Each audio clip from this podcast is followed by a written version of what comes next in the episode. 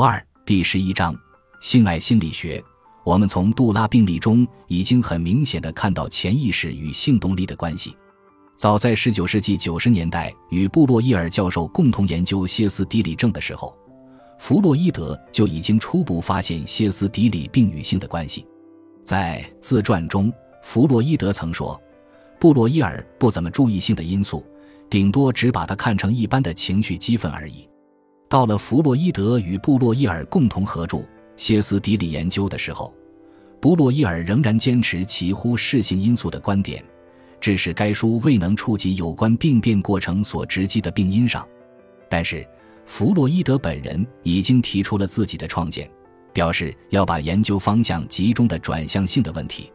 弗洛伊德在自传中说：“通过自己的经验的快速增进的累积，我知道在神经病现象的背后。”并非随便任何一种情绪激愤在作祟，而通常都是因为早年的性经验或新进的性冲突所引起的。我之研究神经质患者，原是不怀任何偏见的，所以我的结论绝不是我有意造成，也没有夹杂半点个人的期望成分在内。在我这个新奇的发现的影响之下，我迈上了极其重要的一步，超越了歇斯底里的领域。开始探究那些常在门诊时间内来看病的所谓神经衰弱病人的性生活。我做这一尝试的代价很大，牺牲了医生的声望，但却带给我即使在三十年后的今天都仍然坚定无比的信念。由此，我开始有一个倾向，即认定神经机能病几乎毫无例外的都是一种性机能障碍。得到这样的结论，就我的医学良心而言，是一件极愉快的事。我希望我的这一工作弥补了医学上的缺陷。在少女杜拉的故事中，弗洛伊德更明确地说，歇斯底里病的症状不过是病人的性活动而已。我一而再、再而三地发现，性是开启心理症难题之门的钥匙，轻视此钥匙的人绝不能开启那扇门。由此可见，弗洛伊德的性理论，尽管仍然有它的缺点和错误。但是弗洛伊德找到深入到内心的主要线索，从而为加速建立潜意识理论直接开辟了道路。由于发现了性因素在神经质疾病中的重要作用，弗洛伊德在建立潜意识理论的过程中找到了重心。从此以后，在他为健全潜意识理论而研究梦的时候，进一步明确了性因素的意义。弗洛伊德发现，在梦中。经常表现孩童时期的性动力和新进的性经验，梦和歇斯底里一样，是潜意识幻想实现自我满足的手段。我们以梦的解析所提供的例子来说明这个问题。这是弗洛伊德本人梦见自己的童年生活的情景。弗洛伊德是这样写的：几十年来，我都没有做过真正焦虑的梦，但我仍然记得一个在我七岁或八岁时所做的梦。在三十多年后的今天，我才来解析这个梦。这个梦还很鲜明。我在梦中看见我深爱着的妈妈，她的外表看来具有一种特别安详、睡眠的表情。有两个或三个生着鸟嘴巴的人抬人室内，把她放在床上。我醒了过来，又哭又叫，把双亲的睡眠给中断了。那些穿着奇装异服的、高的出奇的、长着鸟嘴巴的人。我是从菲利逊编的《圣经》的插图中看到的，我想象他们一定是从古埃及坟墓的浮雕上走出来的鹰头神祗。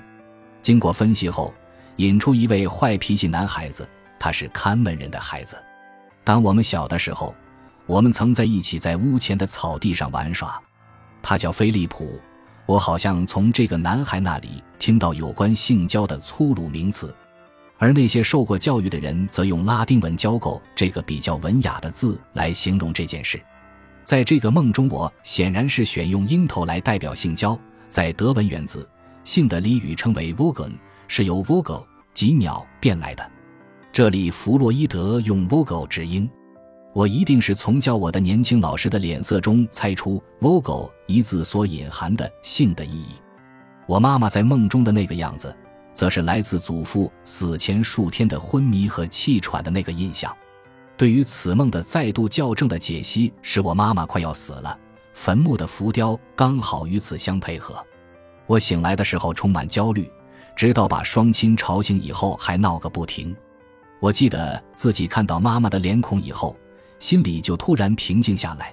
这焦虑之情可以推溯到那含糊但又明显的由梦中视觉内容所表露的性的意味。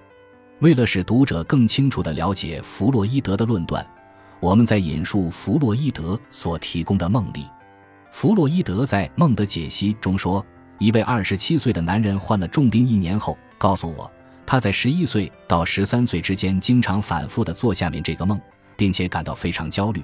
一位男人拿着斧头在追赶他，他想要逃开，但他的脚似乎麻木了，不能移动半步。这是一个常见的焦虑的梦的典型例子，而且绝不会被人认为与性有关。在分析的时候，梦者首先想起一位叔叔给他讲的一个故事，那是有关他叔父在一天晚上在街头被一位鬼头鬼脑的男人攻击的事。梦者由这联想得到以下结论。他在做梦之前听到一些和这相似的事情。至于斧头，他记得在一次劈柴的时候把手指砍伤了。然后他立刻提到和他弟弟的关系，他常对弟弟不好，将他打倒。他特别记得有一次，他用长靴踢破了弟弟的头，流了许多血。他妈妈因此对他说：“我害怕你有一天会把他杀掉。”当他仍然在思索有关暴力的时候。他突然想到他九岁时的一件事。那天晚上，他父母很晚才回来，双双上了床，而他恰好在装睡。不久，他即听到喘气声以及其他奇怪的声音。他还能猜度他双亲在床上的那种姿势。进一步的分析显示，他将自己和弟弟的关系和父母的那种关系相类比。他把父母亲之间发生的那件事放在暴力与挣扎的概念之下。他甚至还找到对自己的此种看法的有力证据，常在母亲的床上找到血迹。感谢您的收听，本集已经播讲完毕。喜欢请订阅专辑，关注主播主页，更多精彩内容等着你。